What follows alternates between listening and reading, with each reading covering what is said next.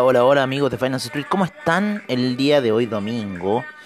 Donde vamos a cambiar el nombre este porque ya no es como un cierre para la Crypto Session, sino que el resumen de la semana y la Crypto Session, vamos a ponerle, ¿no es cierto? En resumen de la semana, de qué pasó en los mercados, cómo se estuvieron moviendo, eh, cómo estuvieron en, en esos movimientos del Nasdaq, que los voy a ir a ver ahora, con la plataforma de AvaTrade. Vamos a abrir nuestra plataforma de AvaTrade para ver lo que está sucediendo dentro del mercado eh, a esta hora de para analizarlo principalmente porque el mercado todavía no abre, ¿no? Todavía se mantiene ahí congelado, ¿no es cierto? Eh, cerró en 12.888 el índice Nasdaq luego de haber llegado hasta los, estoy viendo aquí en gráficos de 5 minutos, el mínimo que tocó el día viernes fue de 12.831, wow, manso bajón que se pegó, ¿no es cierto? Ya lo veíamos en esas velas de 4 horas eh, el día como se llama, viernes al cierre, ¿no es cierto? Que fueron a buscar medias móviles eh, de 50 periodos, en gráficos daily fue a buscar la, la media de 12 periodos que venía cayendo y viene con una caída brutal desde hace ya eh, dos semanas el Nasdaq y eh, digamos que viene con una caída brutal desde hace cuatro semanas cuando eh, desde más o menos comienzos de abril, ¿no es cierto? También estamos cerrando el mes, ¿no es cierto? Iniciando el mes este día primero de mayo, Día del Trabajador, mucho volumen, mucho volumen en lo que estoy viendo en las caídas, por lo cual la tendencia bearish se mantiene dentro del mercado, así que vamos a poner un poco aquí las gráficas diarias para ver, ¿no es cierto?, esta gran caída que venimos absorbiendo desde el desde enero de este año, ¿no es cierto? Yo me acuerdo que estaba en Ucrania cuando empezaron estas caídas del 11 del 22 de noviembre que había hecho el techo, ¿no es cierto? La parte superior, superior de 16.745 y eh, ya en diciembre, ¿no es cierto? Cuando nos marca ese fractal de venta, ¿no? 16.655 55, 16655 el 28 de diciembre y ya de ahí en adelante empezó una carrera bajista, ¿no es cierto? Que en enero se vino fuerte a buscar la media de 200 periodos en gráficos daily, estamos por debajo de todas las medias móviles en gráficos daily, estamos con la tendencia bearish y va a seguir. Vamos a ver cómo terminó en semanal el Nasdaq. ¿No es cierto? Que sigue con una cuarta vela portentosa hacia la baja. Nosotros estamos ahí eh, buscando, vamos a ver, vamos, vamos a buscar, que yo tengo aquí uno de los gráficos, este, este gráfico tiene el, ¿cómo se llama? Eh, el retroceso en Fibonacci, ya vamos en el 38.2 del Fibonacci, para los que les gusta el aspecto técnico, ¿no es cierto?, de las caídas, vamos en el 38.2 de Fibonacci, eh, bastante fuerte, ¿no? cuatro semanas a la baja, impresionante, cuatro velas blancas a la baja. Yo creo que vamos por una quinta vela. Vamos a ir por una quinta vela. Estas semanas han sido muy fuertes desde ese martillo de bajista, desde hace una semana atrás. Seguimos con el fractal hacia la baja. Yo creo que vamos a ir a buscar el 50 de Fibonacci, que en este minuto ese 50 de Fibonacci se encuentra a niveles de, les digo inmediatamente, para lo que es el índice Nasdaq se encuentra a niveles de 11.616 hasta este minuto se encuentra el retroceso eh, de este Fibonacci. Y bueno tenemos eh, operaciones buy limit no es cierto tenemos un buy limit a los 61.8 de Fibonacci así que vamos a seguir viendo y monitoreando la situación. El estocástico sigue hacia la baja así que bueno vamos a ver qué eh, nos va a deparar el futuro con, con estas ventas que está teniendo el mercado muy muy fuertes eh, de lo que ha sido eh, eh, este bearish market. No es que nadie se lo viera venir, ¿no es cierto? Era algo que ya veníamos hablando de que tenía que ser y vamos a ir viendo cómo se están comportando los otros mercados paralelos al Nasdaq. ¿Por qué analizamos tanto esto? Porque está afectando directamente al criptomercado. Estamos viendo un hombro cabeza a hombro de gráficos semanales en lo que es la gráfica del S&P 500 que va a hacer que este se mate y pueda ir a niveles de 3.467, está en los 4.136, así que todavía le queda mucha caída al S&P 500. Por otra parte, el Dow Jones también en ese hombro, cabeza, hombro, que es como un doble hombro que tiene luego la cabeza y el hombro, eh, y que está en niveles de neckline en este minuto y podría seguir desplomándose el índice y una primera eh, ida a búsqueda podrían ser los niveles de 28.000, donde se encuentra la media de 200 periodos de gráficos semanales. Estamos analizando la gráfica semanal. Por otra parte, ya al Russell 2000 no le queda nada para ir a buscar esa, esa media semanal que se encuentra aproximadamente en niveles de 1768. Podríamos ver ya al Russell 2000 eh, durante la semana alcanzar esos niveles. Eh, técnicos, ¿no es cierto? Estamos netamente hablando desde el aspecto técnico de las gráficas. Por otra parte, el CAC también sigue en un retroceso, quiso hacer una vela doji para cerrar, tuvo muy fuertes caídas, ¿no es cierto?, al inicio del conflicto en Ucrania, ¿no es cierto?, ahí los primeros días de conflicto hubo mucho movimiento en, eh, en lo que fue, eh, ¿cómo se llama? Eh, y está este FTSE MIB, este no sé cuál será, pero no es la bolsa italiana desde lo que fue el inicio, ¿no es cierto? Eh, nos vamos con el DAX, que le ponen eh, DAX 40, pero eh, DAX 30, pero el DAX ya tiene ahora 40 componentes. También termina cerrando con una vela muy parecida al CAC. el, el FTSE de Inglaterra también está retrocediendo, pero de manera muy distinta. Ya está marcando su fractal en venta, así que ojo que posiblemente el índice inglés podría ir a buscar los niveles de 7000. Por otra parte, el índice español terminó la semana pasada con un antepasada con un martillo bajista y esta semana termina con una vela como de indecisión dentro del mercado. Está raro el mercado europeo, ¿no es cierto? Nos vamos con el mercado asiático donde el Nikkei sigue con la vela, con el fractal hacia la baja y podríamos ir a buscar niveles de 24.200, 24.300 quizás dentro del Nikkei uno que está muy muy mal y que está tratando y que vuelve a marcar un fractal de venta, eh, ¿no es cierto?, con stop loss en los 14.102, es el China 50. El China 50 está muy muy mal, quiso marcar fractal de compra, sin embargo la situación del China 50 sigue hacia la baja, venimos desde febrero del año pasado hacia la baja con el China 50 y ojo que este índice para mí es un, es un, es un índice que nos da a entender un poco de cómo se va a comportar la economía global quizá.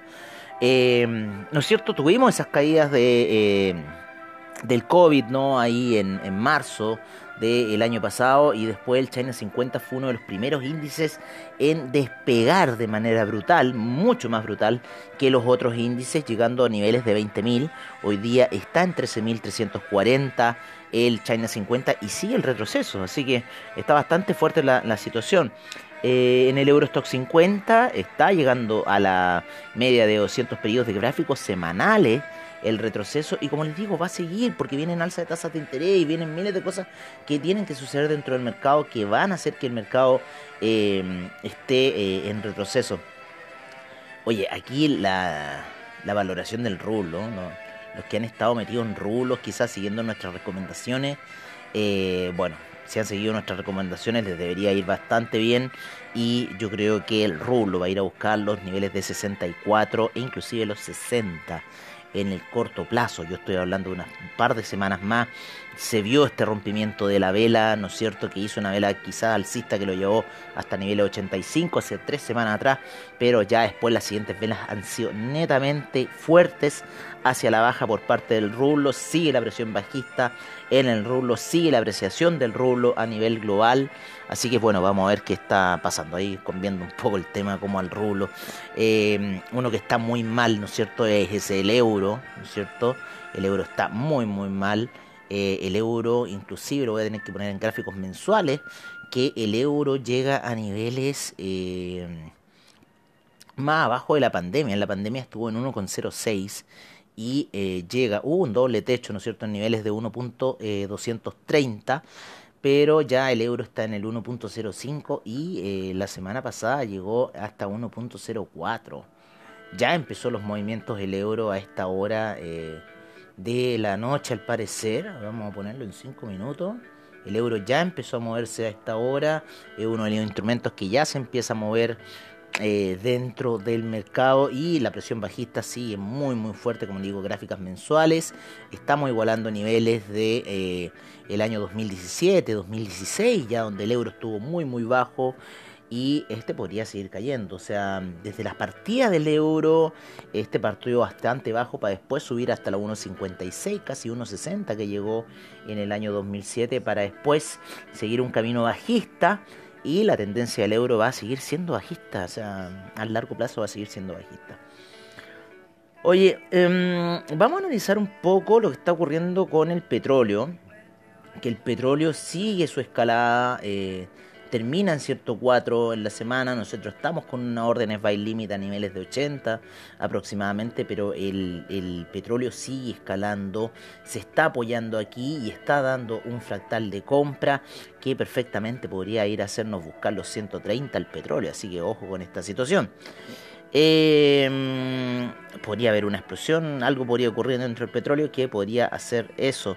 El Brent también está dando unos fractales de compra ya hace dos semanas atrás que nos está diciendo que hay que seguir comprados y con eh, el Brent por lo menos por debajo de los 97.58 las operaciones se cerrarían y en lo que es el BTI el BTI por debajo de la zona de déjenme agrandar un poco esta situación debajo de la zona de 92,92 sería el stop loss para el, petróleo. Nos engañó la semana pasada, llegó hasta 107,97 el petróleo durante la semana y sigue escalando. Así que vamos a ver lo que va a ocurrir con el petróleo eh, durante la semana. Voy a ver un poco, tengo otra cuenta que estaba moviendo ahí unos petrolíferos. Vamos a ver cómo siguen estas operaciones sigue y casi nos tomó el stop loss, casi nos tomó el stop loss, está muy cerquita de tomarlo, ¿no es cierto? Hoy estuvo rozando el stop loss durante la semana pasada, no lo fue a buscar. Eh, esto lo estamos ocupando con trailing stop, así que para la gente que está preguntando qué stop loss está hablando, bueno, estoy ocupando un trailing stop. Habíamos comenzado unas compras como a niveles de eh, los 101 por ahí, ¿no es cierto? Y eh, tenemos ya un trailing stop que eh, se nos acercó bastante ese trailing stop, ¿no es cierto? 103,69 está el stop loss, así que ha subido bastante. Ya tenemos un diferencial de 30, bueno, así va a ir un poco la cosa aumentando a poco. 107 llegó, wow. Eso era bastante más arriba. En una hora el día, el día viernes, estuvo fuerte la escala del petróleo el día viernes y el retroceso que está haciendo también bastante importante. No nos fue a tomar el stop loss, pero nos tiene ahí. Estamos con un trailing stop de 300 puntos, claro. Bueno, ahí vamos a seguir un poco analizando lo que estamos haciendo con esta jugada de eh, petróleo, ¿no? Em, vamos a ver acá. Ah, qué pesado. Vamos a volver a nuestra otra cuenta. Nos fue mal la semana pasada, ¿no es cierto? En esos resultados del Nasdaq que se nos salieron muy buenos especialmente cuando estábamos esperando a Amazon, todos esperamos una Amazon súper positivo y nos sale como el orto y en cierta forma nos hace retroceder, eh, nos toma el buy stop y nos termina retrocediendo.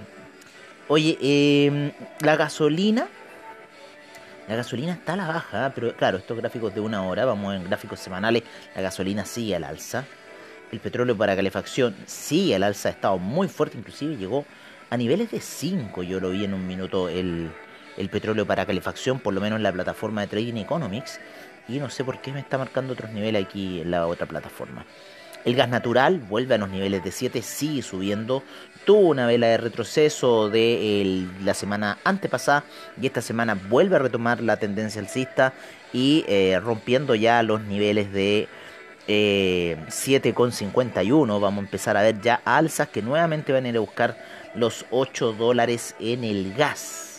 El gas ha tenido harta oscilación, ¿no es cierto? Luego que rompe esa resistencia de los 6,25 eh, que se había alcanzado en el, eh, el 3 de octubre y sigue escalando el gas.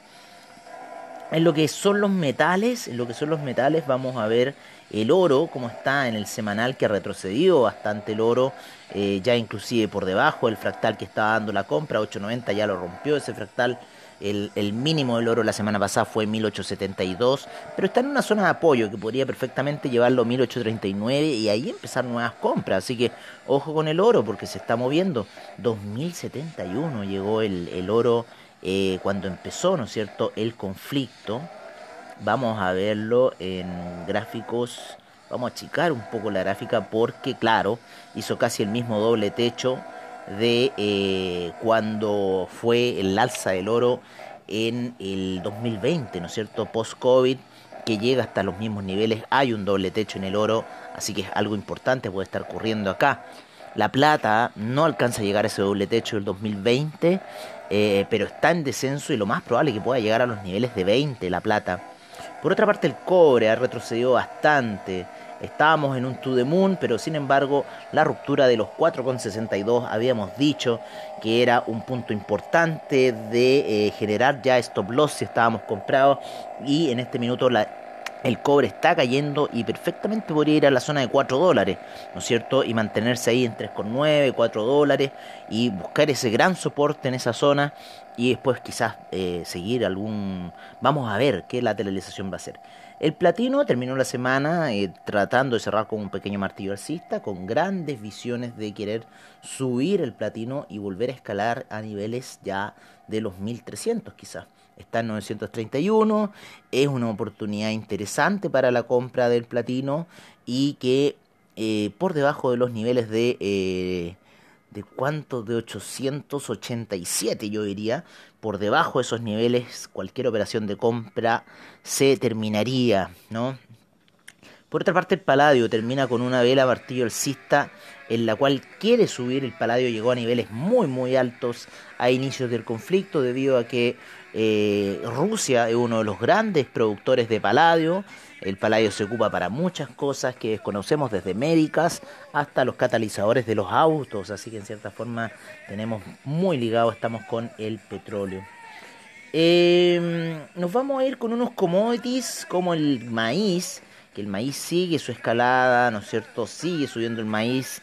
Eh, llegó a mínimos de 7.80 durante la semana, llegó a 8.24 y termina cerrando en 8.12 y va a seguir escalando debido a, em, a la producción de Ucrania que no va a ser este año. El trigo, el trigo está retrocediendo ligeramente para ir a buscar quizás los niveles de 1000, ¿no es cierto? 1012 que está a la media de 12 periodos entrando y podríamos ver ahí una nueva escalada para el trigo. ¿Y qué va a hacer? La soya se mantiene lateralizando, ¿no es cierto?, en esta zona de los 1766 y los 1625, terminan 1684 durante la semana. Esta es una gran zona de lateralización que está ejerciendo el, la soya, donde ya llega la media de 12 periodos y quizás podríamos ver unos retrocesos para ir a buscar la media de 100 periodos como ocurrió, ¿no es cierto?, en eh, el año pasado, ¿no? Eh, estamos con una soya muy muy alta, muy muy alta, desde el 2020 que la soya empezó a escalar eh, desde esos 8,64, 864, llegando el año pasado, ¿no es cierto?, a niveles de 1666, eh, casi 100%, 100 de alza, luego retrocedió hasta la zona de los 1100, aproximadamente 1200, y de ahí nuevamente empezó a subir y ya con el conflicto de Ucrania vuelve a subir, ya estamos en los máximos de que se podría generar el retroceso cíclico. Pero vamos a ver qué va a suceder en Ucrania para eh, ver si esto va a retroceder o no. ¿No es cierto? Esa es como la gran, la gran inquietud que hay en este minuto eh, sobre lo que va a pasar eh, a niveles de, del mercado en general. Como les digo, el Nasdaq se encuentra ahí, 12.888. Todavía no comienza sus operaciones. El euro sí ya empezó operaciones a esta hora. Vámonos con eh, algunas divisas para ver cómo se encuentran a esta hora, cómo se están moviendo. Nos vemos para eso a la página de Trading Economics, en donde vamos a ver a el euro que se encuentra en 1.0554, la libra en 1.258, el dólar australiano 0.706 0.645 para el neozelandés, 129,85 el yen luego de haber alcanzado niveles muy altos durante la semana, casi de 131, 132 por ahí anduvo el yen. El yuan se ha depreciado bastante durante lo que ha sido este último mes debido a los encierros, principalmente en China, que le están golpeando muy muy duro al país, eh, al país chino. ¿no es cierto? Y que lo llevan a niveles de 6,64. ¿Se acuerdan que estuvo muy fuerte los 6,36? 6,64 el yuan. El franco suizo, por su parte, también sigue su nivel de depreciación y ya está en 0.973, mientras que el dólar canadiense en 1.285. Por otra parte, el peso mexicano en 20,41. El real brasilero en 4,97. Luego que alcanzara esos 5, el rulo en 70,20. El dólar index que llegó a escalar hasta los 104 está en 103,18, muy fuerte en este doble techo que está teniendo el dólar index y quizás podríamos ver retrocesos con lo cual habría impulsos muy fuertes dentro de los commodities y caídas dentro de muchas de las divisas, lo que generaría apreciación. El dólar peso cerró en 851 la jornada del día viernes. Por otra parte, el peso argentino en 115,31 y lo más probable es que esta semana vaya a buscar esos 116, 3.950 para el peso colombiano, mientras que el sol peruano en 3,83. Así se encuentra un poco la jornada, este revisión, este resumen del mercado, de lo que ha ocurrido. Eh, a nivel general. Si lo vemos a nivel general, vamos a ver que el dólar el Nasdaq retrocedió aproximadamente un 3.50%. 3.03% para el US 500 y 2.22% de retroceso para el US 30 y los retrocesos mensuales fueron de un 14% para el Nasdaq, 10% para el US 500 y 6.16% para el US 30 y ya en el year trade el Nasdaq está en negativo las bolsas europeas, salvo el MOEX. Eh, en el semanal, eh, una de las pocas que subió el MOEX, muy fuerte, 9.54%, mientras que las demás eh, bolsas tuvieron grandes caídas en Europa durante la semana. Vamos a ver también eh, las bolsas aquí en Latinoamérica que también tuvieron bastantes caídas, ¿no es cierto? Estuvimos viendo a CAP bastante golpeado durante eh, lo que fue la semana, SQM también ahí por temas del constituyente principalmente, mientras que en Asia estuvieron las caídas eh, ligadas al Nikkei. ¿No es cierto? El Nikkei cayó un menos 2.56% en el semanal, bastante fuerte. Oye, vamos mm, a, ver hoy día, vamos a ver hoy día, antes de cerrar ya esta primera parte, antes de irnos al Crypto Session y saber qué está pasando con el criptomercado, eh, que estamos teniendo eh, el día de hoy.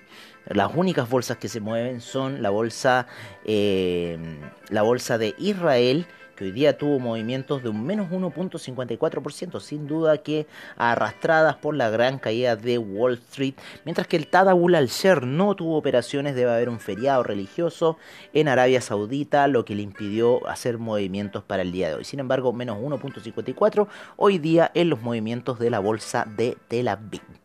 Yo con esta gran música de Sorba me despido por ahora y los dejo cordialmente invitados después de ese que tenemos para eh, escuchar todo el reporte de criptomercado y lo que está sucediendo eh, a nivel global con las criptodivisas.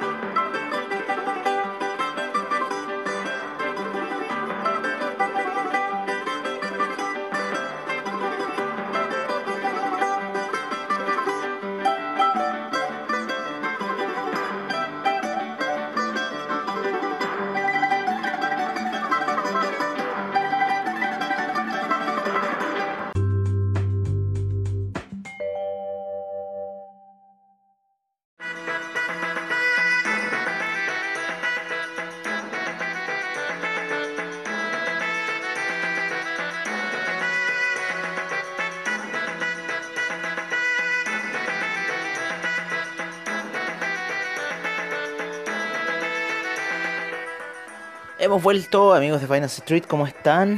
Seguimos en la tarde del día domingo, primero de mayo, viendo ahora eh, lo que es la Crypto Session, ¿no es cierto?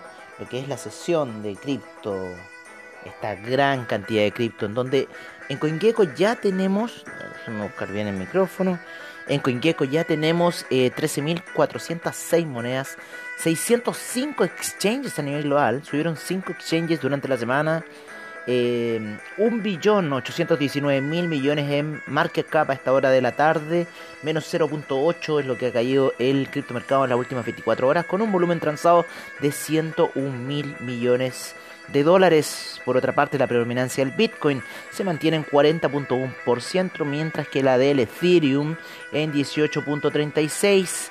Hay hartas transferencias en el NFT al parecer a esta hora de la tarde porque tenemos 51 Gwei a esta hora. Así que interesante lo que está ocurriendo. Por otra parte, en CoinMarketCap nos encontramos con 19.200 monedas y menos exchanges.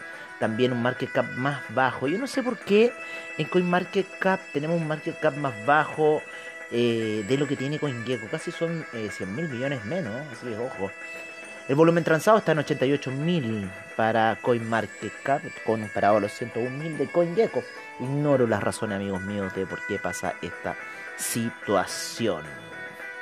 Oye, les doy, les digo hoy día, según, según eh, CoinMarketCap, quiénes han sido las grandes ganadoras del día de hoy. MetaPay, MetaPay con 254%. Jeracoin con 208 y la primera Newts con 315% para el día de hoy. A ver, revisemos Newts. ¿En qué lugar se encuentra Newts? Ranking 3144 de CoinMarketCap con un market cap de 76 millones de dólares solamente Newts. Vamos a ir a revisar esa otra divisa que era MetaPay. ¿A quién pertenece MetaPay? MetaPay se encuentra en el lugar 4238 con solamente un millón de dólares de market cap. Y ha tenido una gran alza y bueno, también tuvo otra gran alza ahí por eh, durante la noche. Ha estado muy oscilante esta MetaPay que vale nada, valía nada, 0.00,5 ceros por delante y un 800 y después subió a 0.4, a ver 5 ceros, primero habían 6 ceros y después subió a 5-0. No, sí, es una locura, ¿eh? es una locura. MetaPay, ¿no es cierto? MetaPay Scam, dice Bearish. Está. MetaPay dice Scam, Scam, Scam. Así que ojo, es un mal proyecto. Leanlas. Lean en CoinMarketCap lo que dice. Las monedas, ¿no es cierto? No le crean a la primera. No le crean a la primera. Oye, eh, una amiga se metió y también el Juanpa. El otro día también me dijo esta criptoactivo que era Jasmine, que es un criptoactivo japonés, ¿no es cierto? Una divisa con la cual supuestamente se debería mover el mercado cripto japonés. Eh, ha estado muy oscilante durante los últimos días. Eh, now it's time to switch to SLP, están diciendo. The whole market is red, but I wouldn't be the first time a coin like Jasmine pumps like hell during. Either way, I'm here long, but Dave pumps really hard to gain 50 or 100% more. Vamos a. Harto holder de Jasmine, lo que estoy leyendo. Harto holder de Jasmine. Vamos a buscar un poquito más. Esta es una cripto divisa japonesa, el Jasmine. Ahora me recuerdo un poco.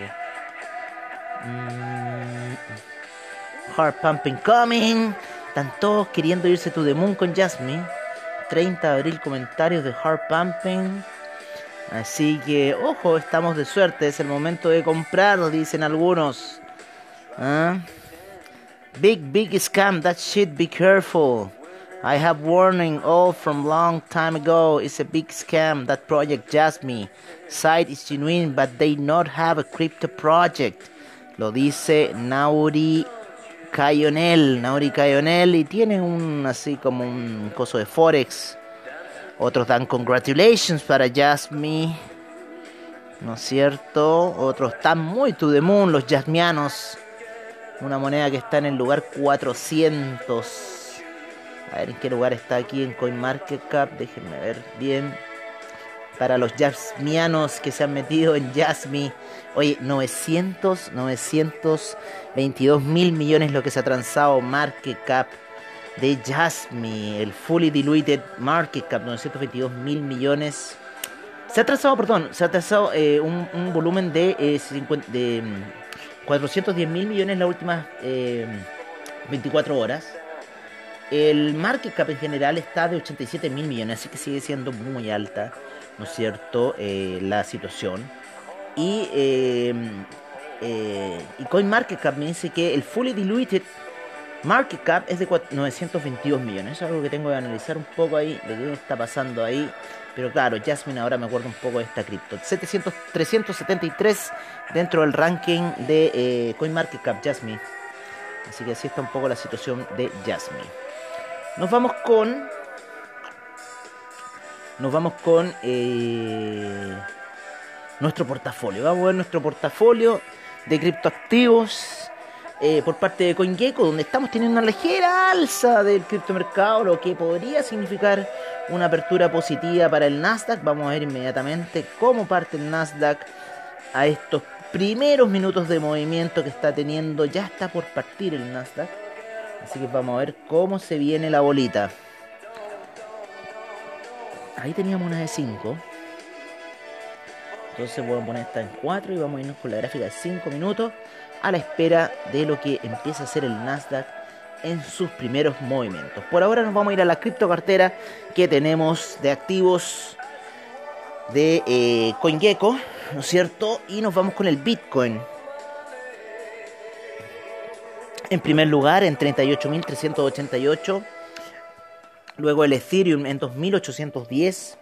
El Tether en un dólar. El Binance Coin en 388 con 77. Yo estoy tratando de ordenar aquí un poco el computador, que es un poco chico ahí con la mesa. Eh, Binance Coin 388,77 en 99 centavos. Tenemos el USD Coin. Y nos saltamos esta música porque siempre tenemos techno. Estamos muy lentos.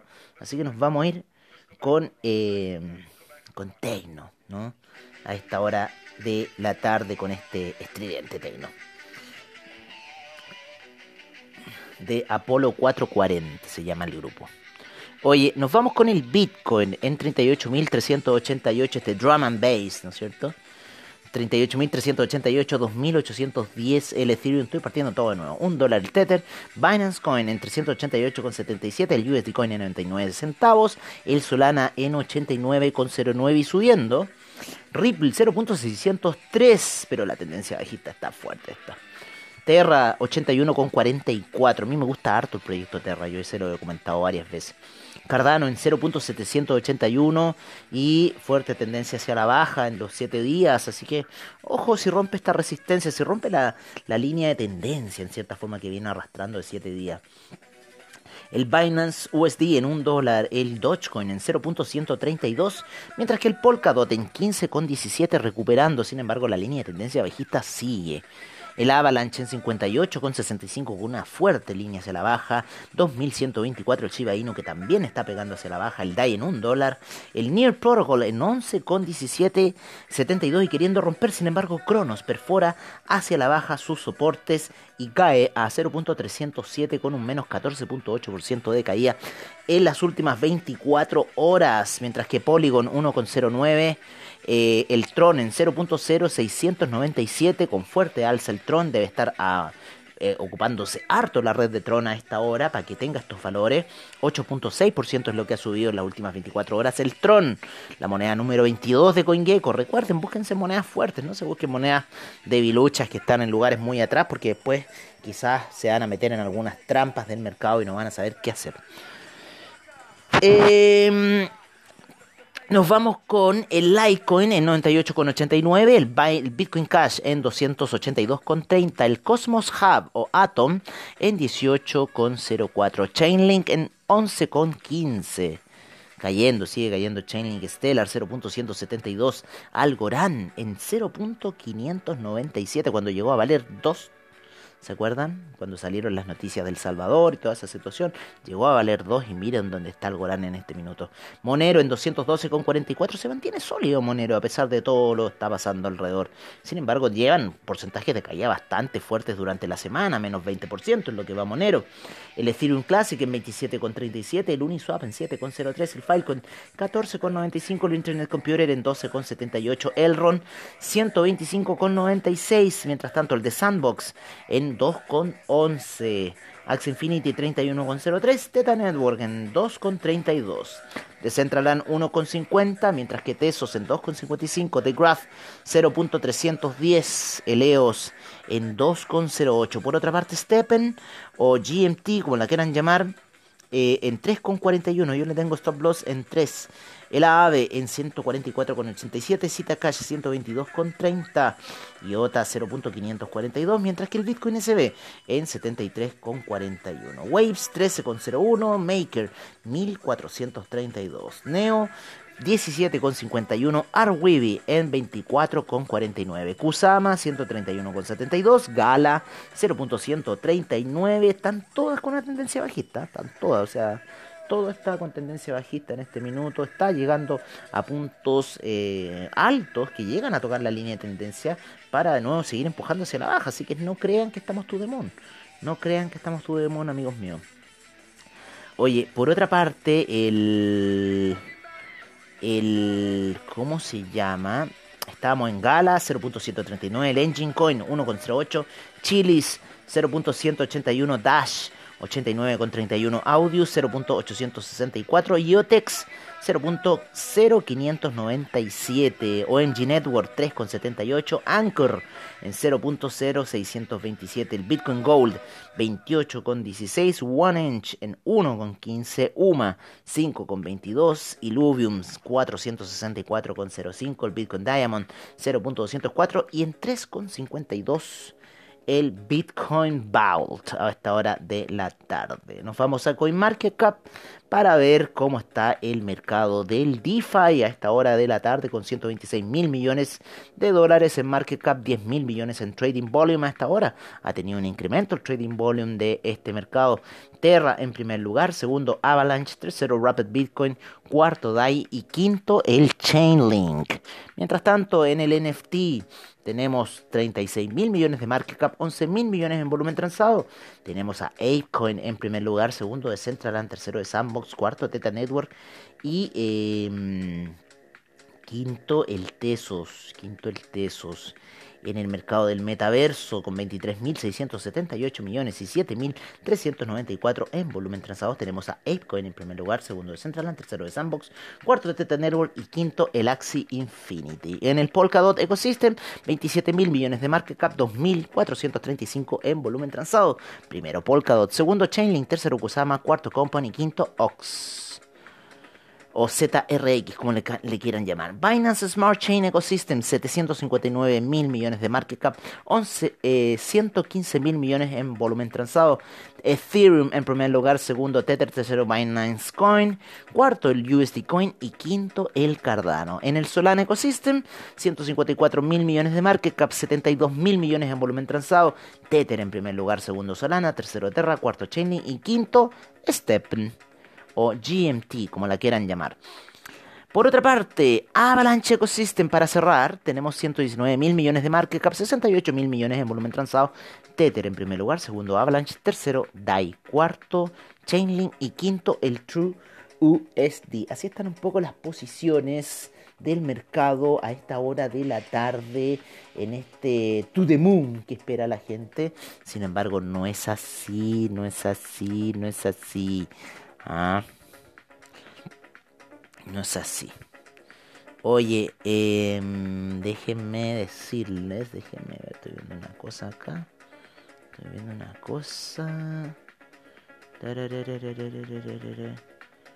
viendo una cosa de un, historial, a ver, de un historial que tenía por acá. De ciertas. Ah, ya la que. Ya. Ya, perfecto. Ya, eso lo vamos a practicar de ahí, ¿no? Un ejercicio de meditación. Oye, ¿qué quieren que les diga? Eh, bueno, yo creo que esto ya sería todo por ahora. Recuerden que durante la semana tenemos estos episodios de Crypto Session, no en el tema podcast, los tenemos ahora en videos, así que los pueden ver netamente lo que estamos analizando por YouTube, por Instagram, ¿no es cierto? Nuestro Instagram es finance.street, si no me equivoco, van a ver el, el torito de Wall Street. Y si quieren ver por YouTube, Finance Street Channel, recuerden Finance Street Channel, y sale ahí el torito de YouTube. Y nos pueden buscar para ver qué está sucediendo de el acontecer cripto a nivel internacional y ver qué decisión de mercado pueden tomar. Pueden dejar también comentarios y decir, oigan, pueden, pueden, podrían analizar para la próxima tal cripto divisa y vamos a leer los comentarios y vamos a analizar de acuerdo a lo que ustedes nos vayan diciendo ahí, ya que no son episodios estrenos, así que como no son episodios estreno, nosotros hacemos el análisis, no queda muy el disparate cuando empezamos a hacer esa situación. Hoy día revisamos Jasmine porque nos venían pidiendo que rato y empezaron estas especulaciones y todos están ahí. Oye, si en esta cosa se corren la voz y creen que van a llegar, no sé a dónde. Oye, cuídense de esos malos trades cuídense de esos malos trades, analicen las divisas primero antes de, ¿no? Porque salga primer día en Binance no quiere decir que ya lleve, no, no lleve tiempo en el mercado. No porque las divisas salen en Binance van a tener resultados, no. Jasmine ya llevaba tiempo en el mercado cuando la gente de Binance golosa se quiso meter en esta situación y ahora se encuentran entrampados. Un gran abrazo a todos ustedes y nos estamos viendo ya hacia la apertura de mercados el día de mañana. Un gran abrazo, nos vemos muy prontamente.